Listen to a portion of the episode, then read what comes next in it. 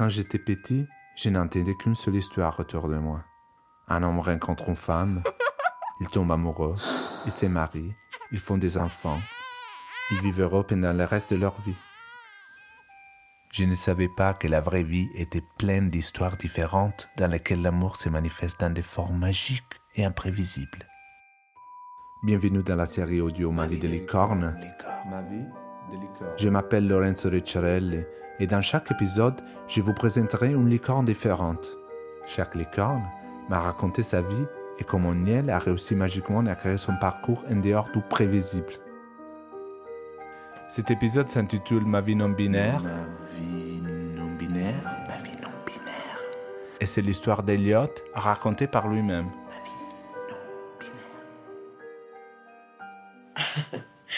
Euh, je m'appelle Elliot, j'ai 25 ans.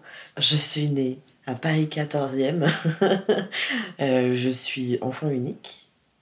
Mes parents se sont séparés, j'avais deux ans. Du coup, euh, c'était garde alternée. On habitait dans une cité avec ma mère. Et un week-end sur deux et la moitié des vacances scolaires, j'allais chez mon père.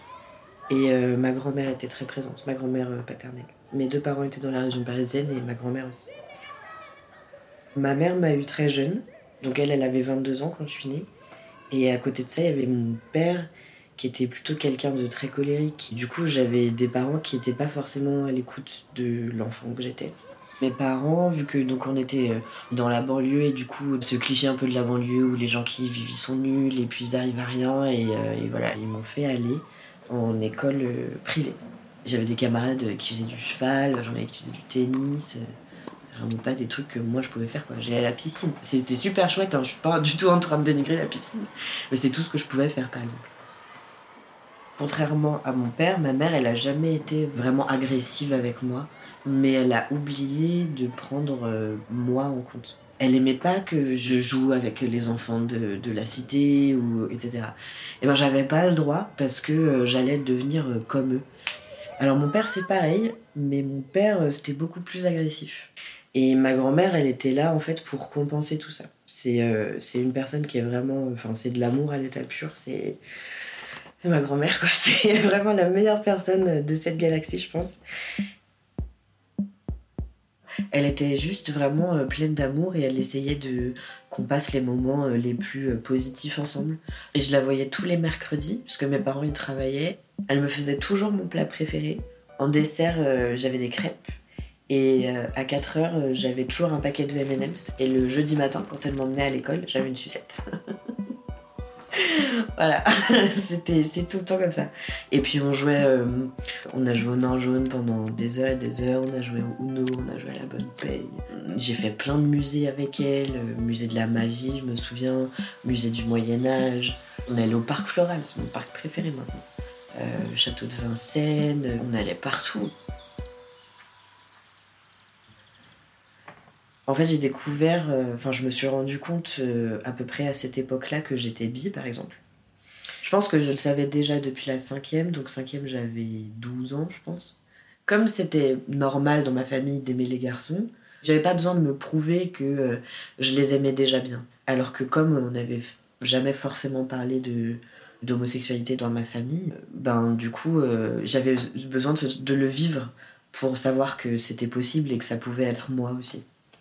Et du coup, je m'en doutais, mais euh, c'était pas vraiment euh, tangible et c'était pas vraiment possible. C'était peut-être, mais voilà. Et c'était une idée que j'avais dans la tête, mais que je laissais loin, loin, loin.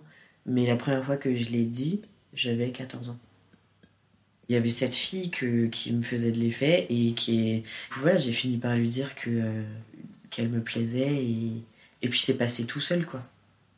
Mais après, moi, mes parents, comme euh, ils avaient très peur pour moi, ils me laissaient pas sortir.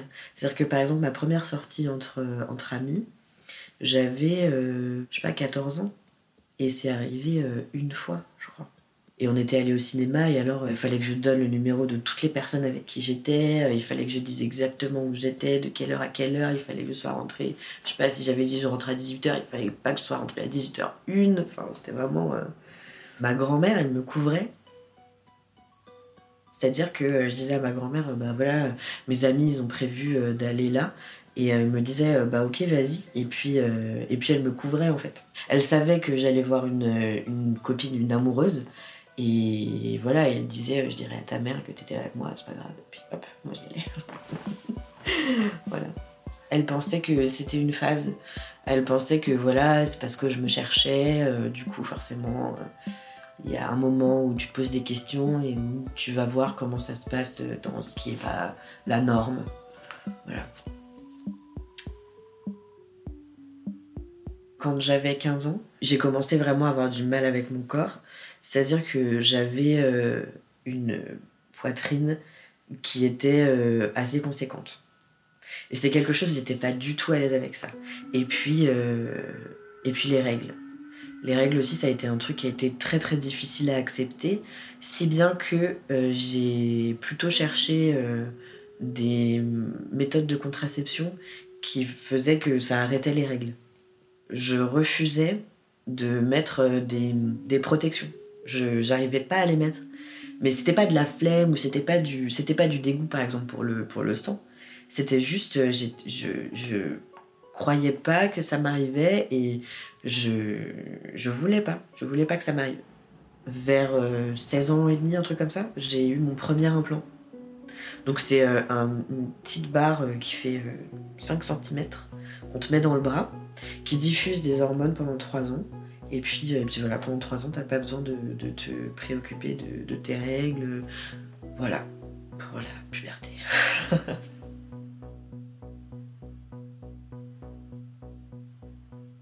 Au milieu du collège, mon père, il en a eu marre de la, de la région parisienne. Et du coup, il a décidé de s'acheter une maison au fin fond de la Normandie. C'était l'adolescence avec ma mère, donc euh, forcément, euh, on s'engueulait tout le temps et tout, c'est super chiant. Comme mon père, forcément, il me voyait que euh, un tout petit peu, il y avait des choses qui, dans ma tête, étaient compensées parce que on faisait des trucs hyper intenses, positifs. Et donc, euh, j'idéalisais beaucoup à la fin du, collège de, partir chez mon père et euh, de toute façon, ce sera mieux chez mon père et blabla et blabla. Donc, je suis partie du coup en Normandie faire euh, ma seconde. Donc, dans un lycée privé toujours. Mon père avait une copine à l'époque qui avait une fille qui avait mon âge. Et un jour, je suis allée avec elle à une soirée à laquelle elle était invitée. Et donc, je rencontre ce garçon. Il avait 50 de plus que moi. Donc, il avait 20 ans. On s'était vu une ou deux fois. C'était super chouette. euh. Et le truc, c'est que mon père et sa copine, du coup, ils se sont séparés pendant mon année scolaire. Ce qui faisait que moi, j'allais partir encore plus loin dans la campagne normande. Comme il y avait. Enfin, on se plaisait réciproquement, je me suis dit, bah, écoute, essaye de faire un truc. Et puis, euh, si ça marche pas, au pire, de toute façon, tu te casses. Donc, c'est pas très grave. Et puis, euh, si ça marche, eh ben, on verra. Peut-être euh, on, s'arrangera, quoi. Et donc, euh, quand on a commencé à se voir et à être ensemble, j'avais euh, 15 ans et demi. Mon père allait forcément dire quelque chose et pas être d'accord, etc. et blabla et juger. Que c'était de l'inconscience, que tout ce qu'il voulait c'était profiter de moi et que je savais pas le voir. Donc c'était à lui de décider si ça allait se faire ou pas. Et donc il devait rencontrer ce garçon. Et en fonction de comment ça se passe, il dit oui ou non. Alors moi j'étais pas là. Hein. Évidemment, c'est un truc qui se passe entre mon copain et mon père pour une, rela- une relation qui est avec moi, mais moi je suis pas. et euh, ils se sont rencontrés dans un, café. Et j'imagine que les réponses qui ont été données euh, ont été satisfaisantes. Et donc on se voyait en moyenne euh, une fois par mois, une à deux fois par mois. J'étais entourée de d'amour euh, un peu bancal. Pas euh, cet amour voilà, qui te porte, qui te donne de la chaleur, qui... plutôt cette vision de l'amour où si je te fais du mal, c'est parce que je t'aime. À 15 ans, j'avais intégré que euh, si t'es en couple avec quelqu'un, et encore plus si t'es dans une relation euh, hétérosexuelle, et que t'es une meuf, euh, il faut que tu aies du sexe avec, euh, avec la personne avec qui tu es. Et puis moi, avec euh, tout ce qui se passait avec mes parents, mon père qui était hyper dans le contrôle, etc., je savais pas dire non. Et là, pour moi, c'est vraiment. Enfin, ça, a ça été une relation très destructrice pour moi. Et aussi, ce qu'il y a, c'est qu'il était tellement pas doué au lit que j'avais mal. Et que, je, pareil, je pensais que c'était normal. Et alors, enfin, moi, ça me fera toujours rire cette anecdote c'est qu'un jour, pendant un, rapport, je commence à ressentir un truc. Un truc bien. Et je lui dis arrête, arrête, arrête, c'est pas normal. voilà. Et, euh, et, du coup, on avait prévu d'habiter ensemble. Et, euh, et voilà, il devait me demander un mariage le jour de mes 18 ans. Enfin, on fait tous des erreurs de... Il m'a pas demandé un mariage, hein, vraiment. on était fiancés quand même. On s'était fiancés, il m'avait acheté une jolie bague. Puis on avait trouvé les noms pour les enfants et tout. Enfin, c'était vraiment un délire. Hein.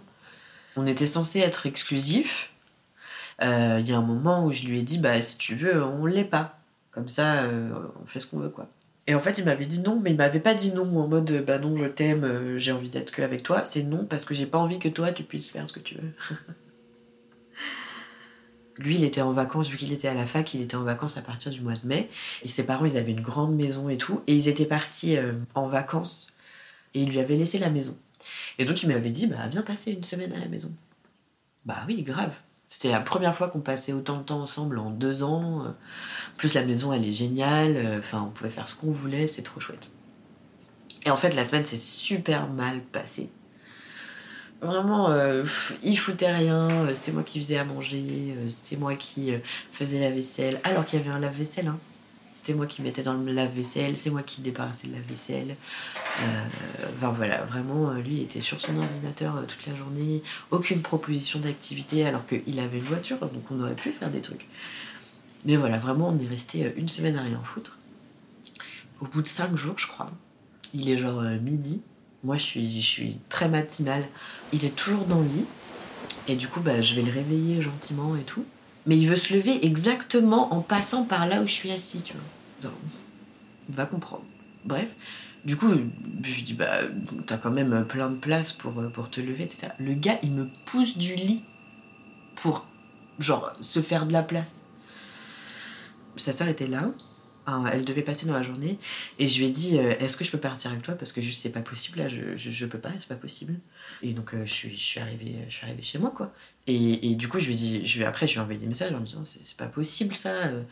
Euh, on, arrête, on arrête. Euh, on, là, il faut que je prenne du temps pour moi, il faut que je réfléchisse parce que c'est pas, pas possible. Et le gars, il finit par me dire, non mais de toute façon, je crois que j'ai besoin de voir autre chose. Du coup, on arrête. J'étais genre, c'est le monde à l'envers. bon, au final, euh, c'était quand même la bonne, la bonne chose à faire. Euh, c'est bon, j'ai un peu le seum que ce soit lui qui m'ait quitté, alors que vraiment c'était mon intention à la base. Mais euh, je trouve que c'est aussi fort quand ça s'arrête que quand ça commence, parce qu'il y a, y a ce truc de la première fois. C'est la première fois que ça arrive, et du coup.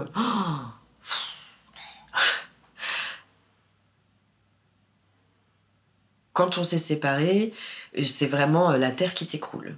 Et puis aussi parce que, euh, voilà, deux ans et demi, c'est quand même une relation qui est longue. Donc voilà, donc vraiment les premiers mois, euh, horribles. Et puis après euh, est venue la rentrée. Et j'ai commencé une année de psycho, qui était, qui était géniale. Donc à rencontrer des gens, à sortir beaucoup le jeudi soir, à pas aller en cours de stats le vendredi matin. Cette sensation d'accessibilité d'aller à la fac, cette liberté vraiment de pouvoir faire ce que je veux et mes parents, ils sauront pas et du coup, c'est à partir de ce moment-là que j'ai pu commencer, enfin, j'ai envie de dire, à euh, me centrer sur moi. Et, c'est à partir de ce moment-là que euh, j'ai commencé à me questionner sur euh, l'identité de genre. Donc je savais que les, femmes trans, ça existait. je savais que les personnes non binaires existaient. Mais les mecs trans, c'est pareil. Enfin, toujours pas. Genre vraiment... Du coup, je me disais, bon ben, vu que je ne suis pas à l'aise avec comment je, comment je suis, comment. Bah, je dois juste être à genre. Mais, enfin, comment tu fais percevoir ça aux gens? Il n'y a pas de façon d'être euh, à genre, enfin. C'est pas possible. Et il y avait vraiment ce truc toujours de pourquoi je trouve les filles belles et moi, euh, j'arrive pas. Et voilà. Et donc, euh, donc j'ai commencé à lire là-dessus. Comme c'était un moment où je commençais à me faire euh, des nouveaux amis encore, etc., j'en parlais pas spécialement de mes, de mes questionnements de genre. J'avais pas envie que ça me mette encore de côté quelque part, alors que j'avais du mal déjà à, me faire des, à faire des nouvelles rencontres. Quand j'étais jeune, quand j'avais 15 ans, c'était clair pour moi que j'étais bi et j'aimais les deux. Mais après, à force de, se faire euh, entendre ce truc de, tu dois choisir, etc., bah, c'était plus si clair. Je suis soit hétéro, soit homo, et je peux pas être les deux.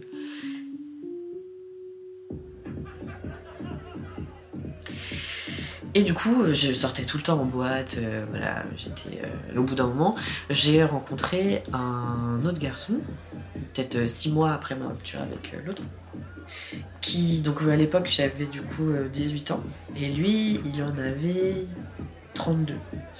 Donc on s'est rencontrés en boîte. Et donc je suis allée chez lui et puis voilà on s'est rapprochés machin. Et puis une autre fois j'étais restée chez lui puis on avait fini par se masser et puis après, on avait fini par, par coucher ensemble. C'était la première fois de ma vie qu'on me considérait vraiment et qu'on faisait attention à mes besoins, à ce que je voulais, etc. Et, euh, et où c'était ok de dire non, c'était ok euh, d'avoir envie et puis après de plus avoir envie. euh, c'était, enfin et surtout, le sexe était cool. J'ai découvert que non, je n'étais pas frigide. C'était juste l'autre qui savait pas s'y prendre quoi. Et, euh, et du coup, il y a eu beaucoup de, beaucoup de découvertes. Euh, on a fait euh, de l'échangisme par exemple à 18 ans, j'ai déjà fait ça. Et oui. on est allé, on est allé dans des dans des clubs, de- des saunas, des machins. On a fait plein de trucs. J'étais avide de, découvrir plein de choses en fait. Dès que je me rends compte que j'aime bien un truc, j'ai envie de tout savoir sur ce truc-là. Et comme je me suis rendu compte que j'aimais bien le sexe, et bien j'avais envie de faire plein de trucs quoi. Et du coup, ça m'a permis, euh, ça m'a permis ça cette relation. Et, euh, notamment, euh, bah, l'échangisme, c'était vraiment. ça m'appelait, ça m'appelait ce truc de d'être plein, de, faire des trucs et que tout le monde, est- tout le monde est content. j'avais, j'avais super envie. Euh, au bout, de, plusieurs mois, vu que je passais beaucoup de temps chez lui et que clairement je payais un loyer pour rien, on a décidé que je lâche mon appart et que je vienne euh, habiter chez lui. C'était à la fin de ma première année de psycho. Donc j'avais euh, 18 ans et demi. Je passée en deuxième année et après au milieu de la deuxième année, comme j'avais pas de revenus etc et que mes parents ils m'aidaient pas, et ben il fallait que je trouve, euh, je trouve un travail. L'endroit où je travaillais c'était super loin de la fac. Euh, j'ai un peu euh, j'ai lâché la fac au milieu de la deuxième année et on est resté un an et demi ensemble. Je pense qu'il m'a aidé à me réconcilier avec le fait d'être bi. Ce qui a fait que ça s'est arrêté, c'est qu'à l'époque, bah, du coup, j'avais tellement besoin d'amour que j'arrivais pas à me cantonner à une seule relation. Alors, je dis pas que le polyamour, c'est forcément en manque d'amour, etc., etc. Dis juste que moi, dans ma perception à moi, j'ai utilisé euh, le terme de polyamour pour recevoir autant d'amour que je pouvais parce que euh, j'en avais besoin. Et c'était pas forcément euh, la bonne chose à faire, pour moi en tout cas. Et aussi à un moment, je pense qu'il a vu que j'avais quand même besoin d'autre chose que d'une relation hétéro. Et il m'a poussé un peu euh, dans les bras d'une fille. Il l'a invitée à la maison. Euh, Et en fait, elle, elle était vraiment pour le coup purement, vraiment lesbienne. Et euh, ça s'est super bien passé entre nous. Et il a été très très mis à l'écart pendant tout ce week-end. Et il l'a très très mal vécu. J'étais encore avec, avec lui. Et, mais après, j'ai rencontré une autre personne. Et euh, pareil, il a quelque chose de, très intense, de très fort euh, qui se crée tout de suite. Euh, cette personne-là, on va l'appeler E. On va lui donner une petite lettre, on va l'appeler E. Donc, euh, comme E était à Bordeaux et moi j'étais à Caen, on se voyait à Paris. Et, c'est grâce à, à cette personne que, que j'ai découvert le BDSM d'ailleurs. C'est les relations donc de domination et de soumission. Parmi ça, du coup, euh, le, le bandage. Et ça a été, euh, pareil, a euh, une révélation. Une autre façon, une autre façon qui me plaît de faire du sexe. Et c'était vraiment hyper, hyper naturel pour moi. Je pense que c'est le BDSM et il y a sûrement plein d'autres choses que je connais pas, mais c'est un des trucs où quand tu y as goûté et qu'après tu reviens à, à, ce qui est plus conventionnel, c'est fade quoi. C'est fade et du coup ça, ça marchait plus, c'était plus possible. Donc là, on arrive à un moment où euh, moi, je me vois pas continuer parce que euh, la relation me convient plus et donc je le quitte et euh, je pars vivre à Bordeaux, donc avec eux, qui habitent donc, dans un deux pièces avec son copain. Voilà.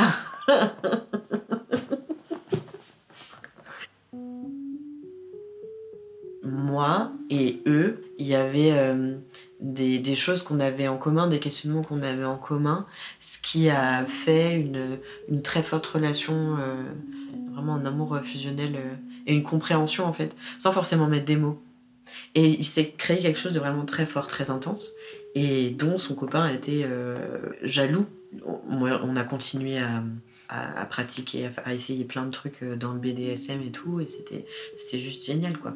Il y avait souvent euh, des, jeux de rôle un petit peu, et eux avaient déjà trouvé un autre prénom par exemple. Euh, et, du coup, ouais, je, comprenais ce, cette envie et ce besoin d'utiliser un autre nom et d'être connu sous un autre aspect qui n'est pas en accord, entre guillemets, avec euh, le genre qu'on nous assigne à la naissance, des pronoms euh, qui ne sont pas ceux qu'on utilise dans la vie.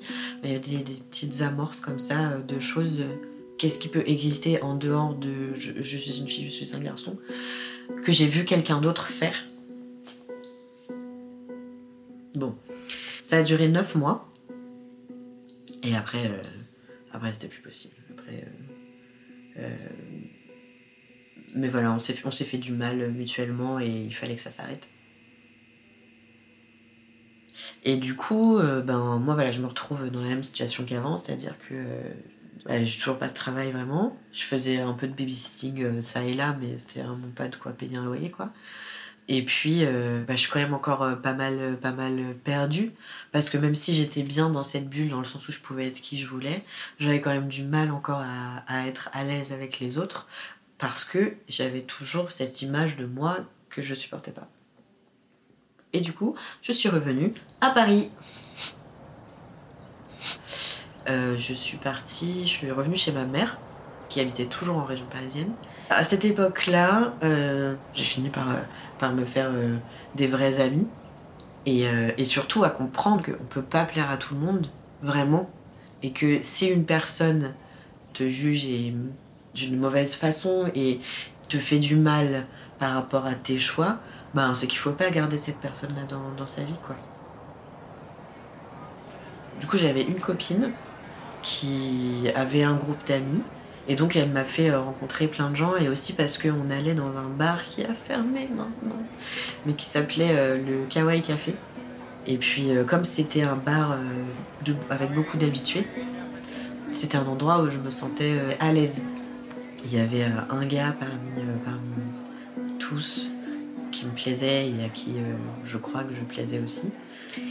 Et je me suis euh, incrusté chez lui. Je lui dit, ah, vas-y, j'ai la flemme de rentrer et tout, euh, je peux venir chez toi, Et puis, euh, je, suis je suis allée chez lui et, on n'a pas fait que dormir.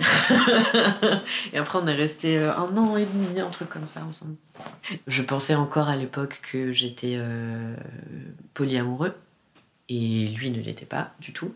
Après lui, j'ai rencontré une fille et avec qui j'avais vraiment envie de vivre ce qu'il y avait à vivre. Et du coup, on s'est séparés. Du coup, comme c'était un moment où j'avais beaucoup de temps libre, c'était un moment que je passais énormément sur Internet. Il y avait un, site à l'époque euh, très connu qui publiait beaucoup d'articles qui s'appelle euh, Mademoiselle. Euh, qui est très controversé aujourd'hui, mais qui, moi, en tout cas à l'époque, m'a fait beaucoup de bien pour lire plein de choses sur le féminisme, le patriarcat.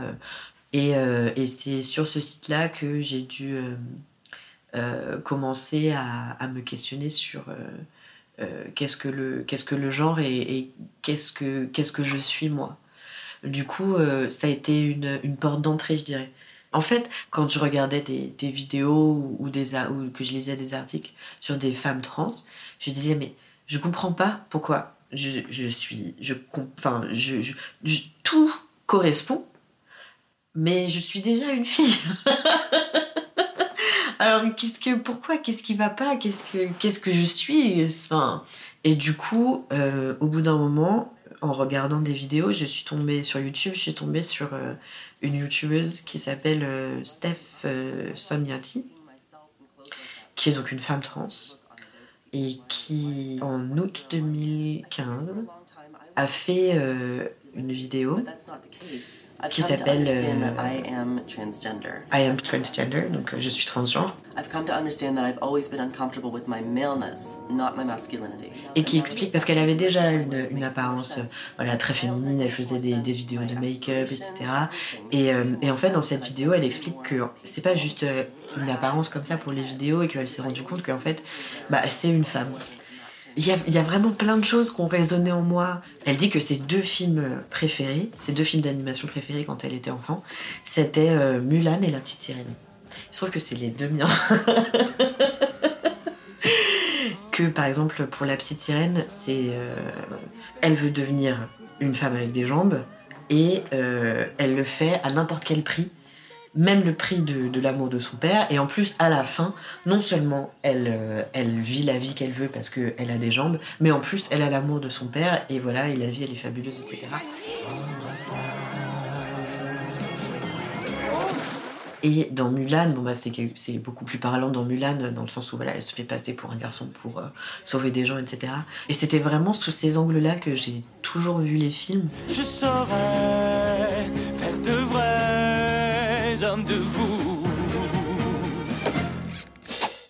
qu'elle disait, tous les points qu'elle disait, c'était pareil, encore une fois, c'était pareil pour moi, mais à l'inverse. Et en fait, parce que YouTube, c'est super bien fait et qu'il y a les suggestions après sur la droite, je suis tombée sur une vidéo de Chase Ross, qui est un homme trans, qui est le premier homme trans que j'ai croisé dans ma vie. Hey guys, my name is Chase, and today I'm going to be talking to you about the fear of transition. Spooky. Et je me suis dit, mais putain, mais ça existe en fait. C'est ça. Et, et, voilà. Et donc, euh, donc euh, ça, c'était août 2015. Et, euh, et à partir de ce moment-là, c'était parti quoi. La machine, elle était emballée et tout de suite, j'ai eu plein de réponses de bah oui, bah ok, je suis trans et je suis trans dans ce sens-là. Et, et voilà. Et après, je me suis dit bah peut-être qu'il y a des traitements hormonaux aussi pour les hommes trans et comment ça se passe. Et donc, et donc voilà, au fur et à mesure, c'était un déclic et très vite. Et, euh, pour le coup, euh, cette fille était euh, plus jeune que moi même, je crois. Et c'est avec elle que j'ai commencé à tester les accords masculins, comment je me sens, etc. Euh, et puis euh, pareil pour elle dans l'autre sens du coup, où on a commencé, euh, bah, où j'ai commencé à parler d'elle au féminin et de voir comment elle se sentait, etc. Donc, donc oui, relation déterminante aussi, relation très fusionnelle, relation qui a pas duré longtemps, elle a duré trois mois. En fait, donc c'était un moment où j'étais vraiment perdue et où j'avais du mal à, à gérer la colère et, et, voilà. Et j'étais en train de, enfin tous les trucs de, de, de mon enfance, mon adolescence, tout ça, euh, j'étais où je commençais à le digérer en fait. Et du coup j'avais plein d'émotions partout tout le temps. Euh, et la pauvre, vraiment la pauvre, elle s'est, pris euh, tellement de, colère et de dans la tronche. Et du coup, ben, elle, elle a mis fin à la relation pour, sa propre, pour sa propre santé mentale, ce qui est tout à fait ok. Et juste après, je suis allée voir un psy. Et en fait, j'ai fait combo. J'ai fait euh, combo et pour euh, cette, ces problèmes de gestion de la colère et euh, cette carence affective. Et euh, du coup, euh, pour l'attestation pour, euh, pour la transidentité. Fin 2015, je commence à travailler et je commence à travailler euh, dans l'hôtellerie. Donc avec euh, des horaires euh, complètement euh, décalés et tout. Et avant, euh, je faisais euh, du babysitting encore. Et, euh, et donc, je gardais deux gamines et un gamin. Et on jouait beaucoup euh, avec euh, des poneys, là, mon petit poney. Un jour, elles me disent ben, trouve-toi un prénom. Et moi, j'étais en plein dans ce truc de, ok, donc je, je suis trans, donc ça explique pourquoi j'aime pas mon prénom. Ben peut-être que, et vu que j'avais donc eux qui avaient choisi un autre prénom, je me suis dit, bah peut-être que je peux trouver moi aussi un prénom qui me plaît, etc. Et j'aimais beaucoup le prénom euh, Elliot. Et je me suis dit, bah, putain, c'est le moment ou jamais, quoi.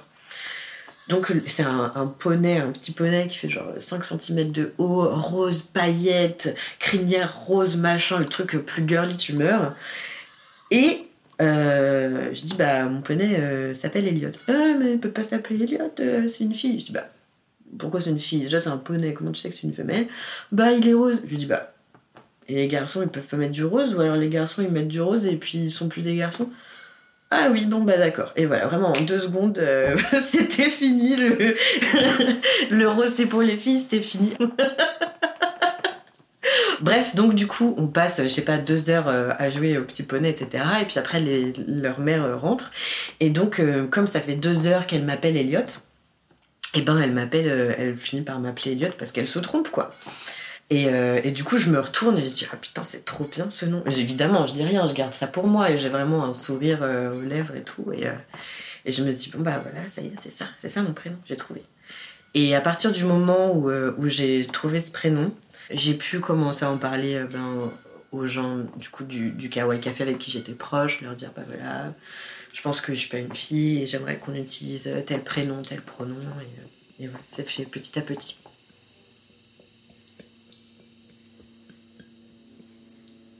J'en étais venue à vraiment une, un dégoût de, de ma féminité.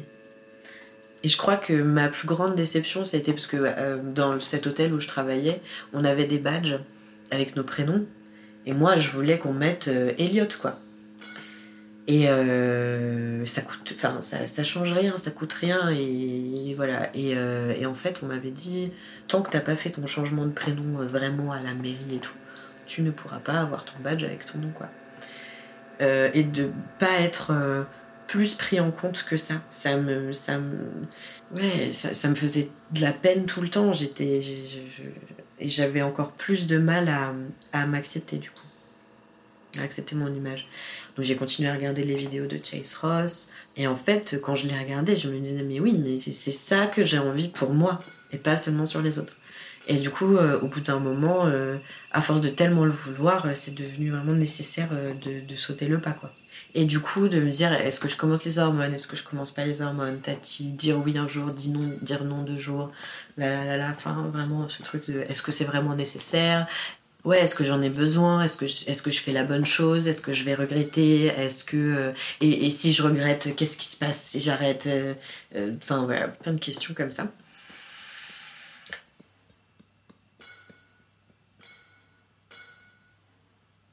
Alors à cette époque-là, à ce moment-là, euh, donc mon coming out, euh, c'est euh, mai 2017 avec ma mère et euh, août 2017 avec ma grand-mère. Et à cette époque-là, je parlais plus à mon père. Mais pour des raisons qui étaient complètement euh, en dehors de la transidentité, mais du coup, je parlais pas avec mon père. Et donc, je, pour le coming out avec ma mère, euh, on avait une relation assez distante et euh, assez bancale, assez bizarre. Euh, du coup, on s'est vu dans un café.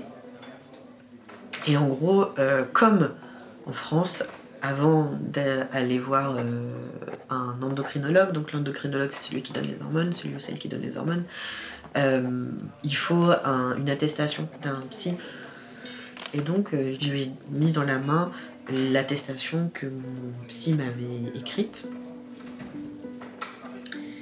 Et donc voilà, et euh, toutes les espérances qu'elle avait mises dans l'enfant à qui elle a donné naissance, ben, j'étais vraiment euh, complètement euh, en dehors de, ce cadre-là qu'elle s'était imaginé.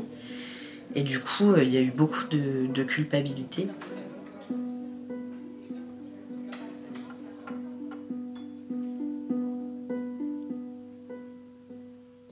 Ma grand-mère, par contre, j'avais vraiment peur parce que comme c'était la seule personne qui m'avait donné de l'amour euh, inconditionnel, euh, voilà, quand je suis partie à Bordeaux, euh, elle m'envoyait des colis parce qu'elle savait que ben, euh, je travaillais pas et tout, donc elle m'envoyait des colis avec de la nourriture non périssable du coup. Enfin voilà, elle a toujours été, toujours été là, toujours, toujours. Et du coup, j'avais vraiment peur de perdre ça en fait. Parce que si je la perdais elle, j'étais seule quoi. Euh, alors oui, j'avais des gens dans mon entourage, mais c'est pas pareil de perdre quelqu'un de sa famille qui t'a connu toute ta vie. Et en fait, euh, un jour, euh, je devais changer mes lunettes et j'ai choisi une monture un peu masculinisante. Et, et donc j'avais pris une photo pour avoir son avis. Et donc elle regarde la photo, elle dit oh, on dirait un garçon et tout. Je dis là, oh, on peut pas faire plus belle perche que ça. Enfin, si je prends pas celle-là, je la prendrai jamais. Il faut que je la prenne, il faut que j'y aille. Donc du coup, je me souviens, c'était après le repas, elle était en train, elle avait les assiettes dans les mains et tout. Je dis bon, euh, assieds-toi. elle me dit bah, qu'est-ce qu'il y a, qu'est-ce qu'il y a et tout. Je dis ben peut-être que peut-être que si euh, si je peut-être que je ressemble à un garçon parce que je suis un garçon. Elle me dit, ah bah, comment ça elle... Je me rappelle plus exactement parce que j'ai pas envie de m'en rappeler, mais je me souviens qu'elle m'a dit deux, trois trucs un peu transphobes et tout. Et au bout d'un moment, elle a arrêté de parler. Et il y a eu un blanc comme ça. Je me suis dit, mon Dieu, mais qu'est-ce qui se passe? Et elle a dit, mais, en fait, on s'en fout. En fait, euh, ce qui est important, c'est que, c'est que tu sois heureux. Et si t'es un garçon, bah ok, t'es un garçon, quoi. C'est- C'était c'est voilà, une preuve d'amour euh, encore. euh. Elle m'a accompagnée au tribunal. J'étais stressée comme il n'y a pas. Euh, parce que du coup, au tribunal, tu passes devant euh, cinq personnes qui jugent si c'est ok de mettre un M sur ta carte d'identité au lieu d'un F. Et, euh, elle, est, elle est venue avec moi. Elle, elle a toujours été là dans toutes les étapes. Voilà.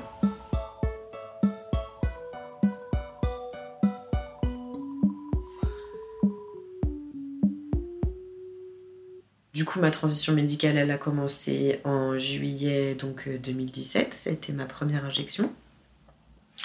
C'est donc une injection euh, intramusculaire. Quand j'ai commencé, c'était tous les mois et après, euh, c'est venu à tous les 15 jours.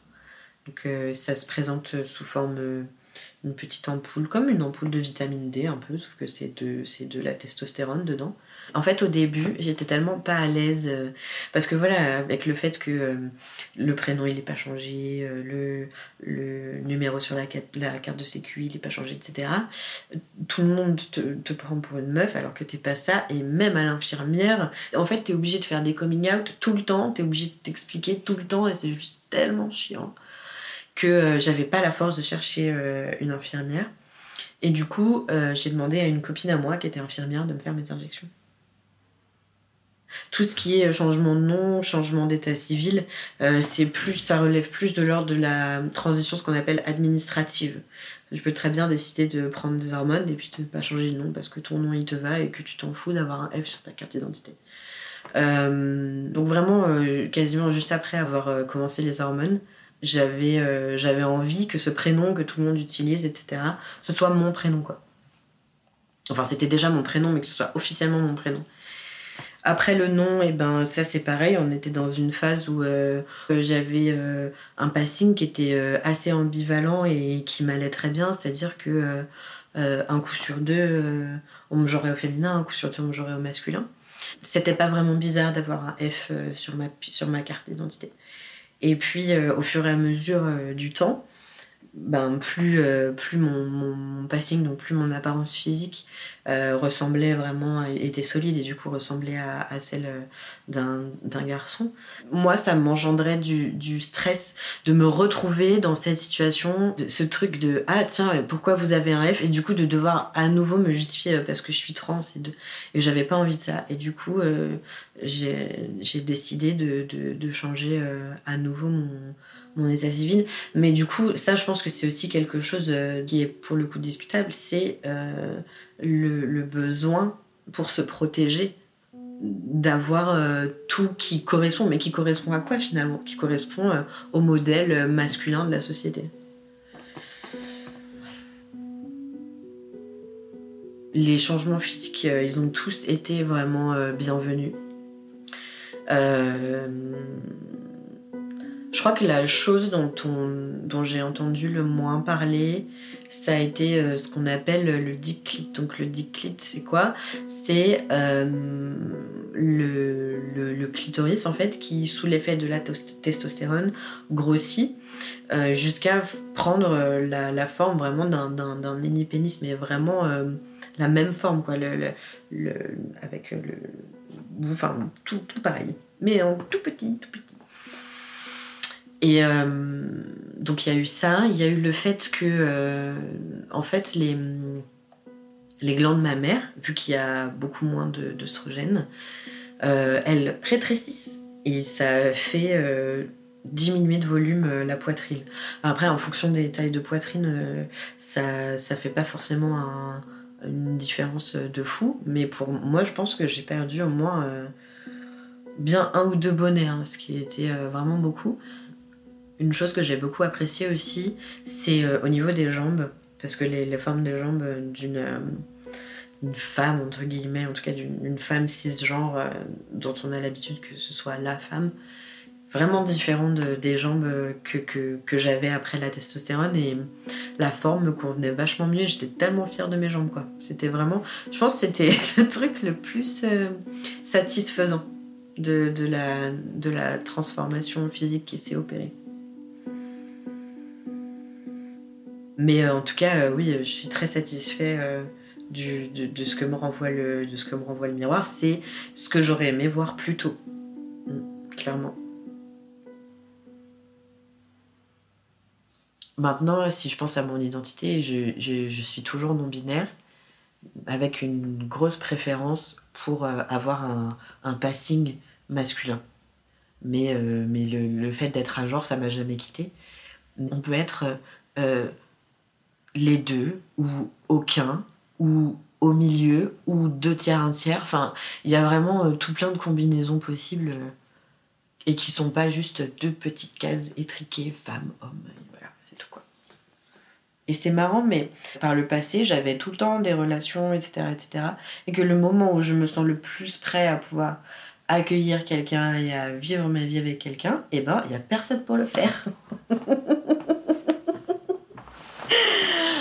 voilà. Bon, c'est peut-être aussi parce que je laisse plus n'importe qui rentrer comme avant, donc forcément, euh, ça limite. Alors, ma grand-mère, euh, elle est toujours là. Euh, ça a été euh, un peu difficile euh, au début, dans le sens où bah, elle se trompait souvent dans les pronoms, dans les prénoms, tati tata.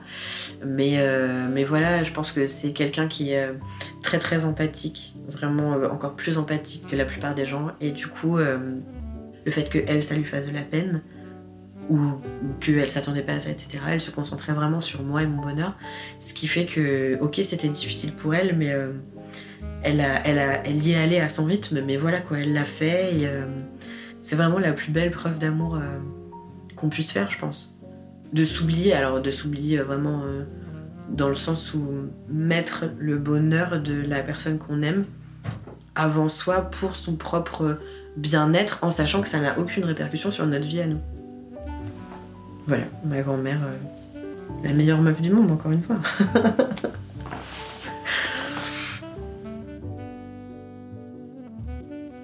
Quand j'entends ma voix maintenant, euh, bah, je, je- je l'aime en fait. Ça me va de, de- m'écouter parler et de m'entendre et c'est.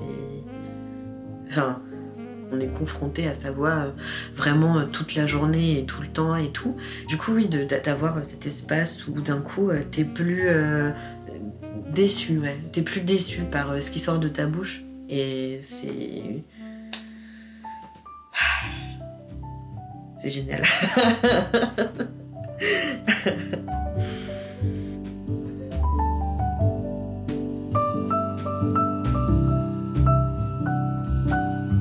Vous venez d'écouter Ma vie non binaire, un épisode de la série podcast Ma vie de licorne. N'hésitez pas à vous abonner et à liker l'épisode si vous l'avez aimé. Nous sommes un podcast 100% indépendant et nous avons besoin de tous les soutiens que vous pouvez nous accorder. Alors n'hésitez pas à partager ces podcasts sur vos réseaux sociaux et à en parler autour de vous. Je m'appelle Lorenzo Ricciarelli et j'ai produit et réalisé cet épisode avec l'aide de Kinda Hassan au montage et à l'habillage sonore, Karine Dumont à la musique et Daniele Segré qui a mixé et contribué à la musique. Un grand merci à Elliot qui nous a généreusement raconté son histoire. Vous pouvez nous retrouver sur toutes les plateformes principales des podcasts et nous découvrir encore plus sur les réseaux sociaux et sur notre site mavidelicorne.com. Merci de nous avoir écoutés.